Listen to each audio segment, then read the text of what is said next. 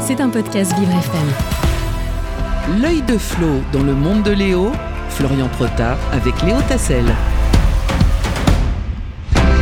Oui, Florian Prota qui est déjà de retour euh, dans mon monde pour euh, évoquer une polémique qui enfle aux États-Unis depuis euh, quelques jours. Une école de Miami, de Miami pardon, a interdit un poème de l'afro-américaine Amanda Gorman lors de la cérémonie d'investiture de Joe Biden en 2021. L'autrice se dit alors consternée, Florian. Et oui, c'est une interdiction euh, qui pose question et qui euh, surprend autour d'un poème de cette américaine, Amanda Gorman. Une injustice euh, pour la poète qu'elle a exprimée mardi soir dans un communiqué. Parce qu'un parent s'est plaint, mon poème de l'investiture, Will We Climb, a été interdit par une école élémentaire du comté de Miami-Dade en Floride, a-t-elle alors écrit.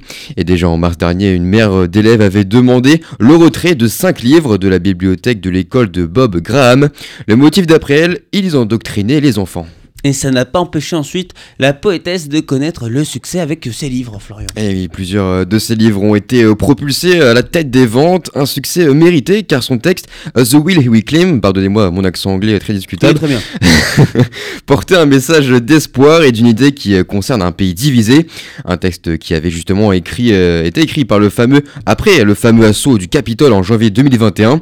Il a donc été partagé à ses élèves de plus de 11 ans dans cette école de Miami, gouverné par une des figures de la droite radicale euh, qui fait d'ailleurs campagne pour la primaire républicaine, Ron DeSantis. Et les interdictions euh, de livres aux États-Unis, euh, c'est un sujet assez sensible, Florian. En tout cas, une vraie question euh, qui secoue le pays, qui reflète les affrontements et les polémiques sur les questions importantes de société, celles notamment du genre, du racisme et de la sexualité.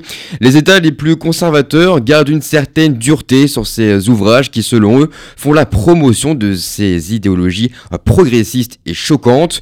Même certains classiques en ont fait les frais, comme les œuvres de Toni Morrison ou le roman graphique sur l'Holocauste Moss d'Art Spiegelman.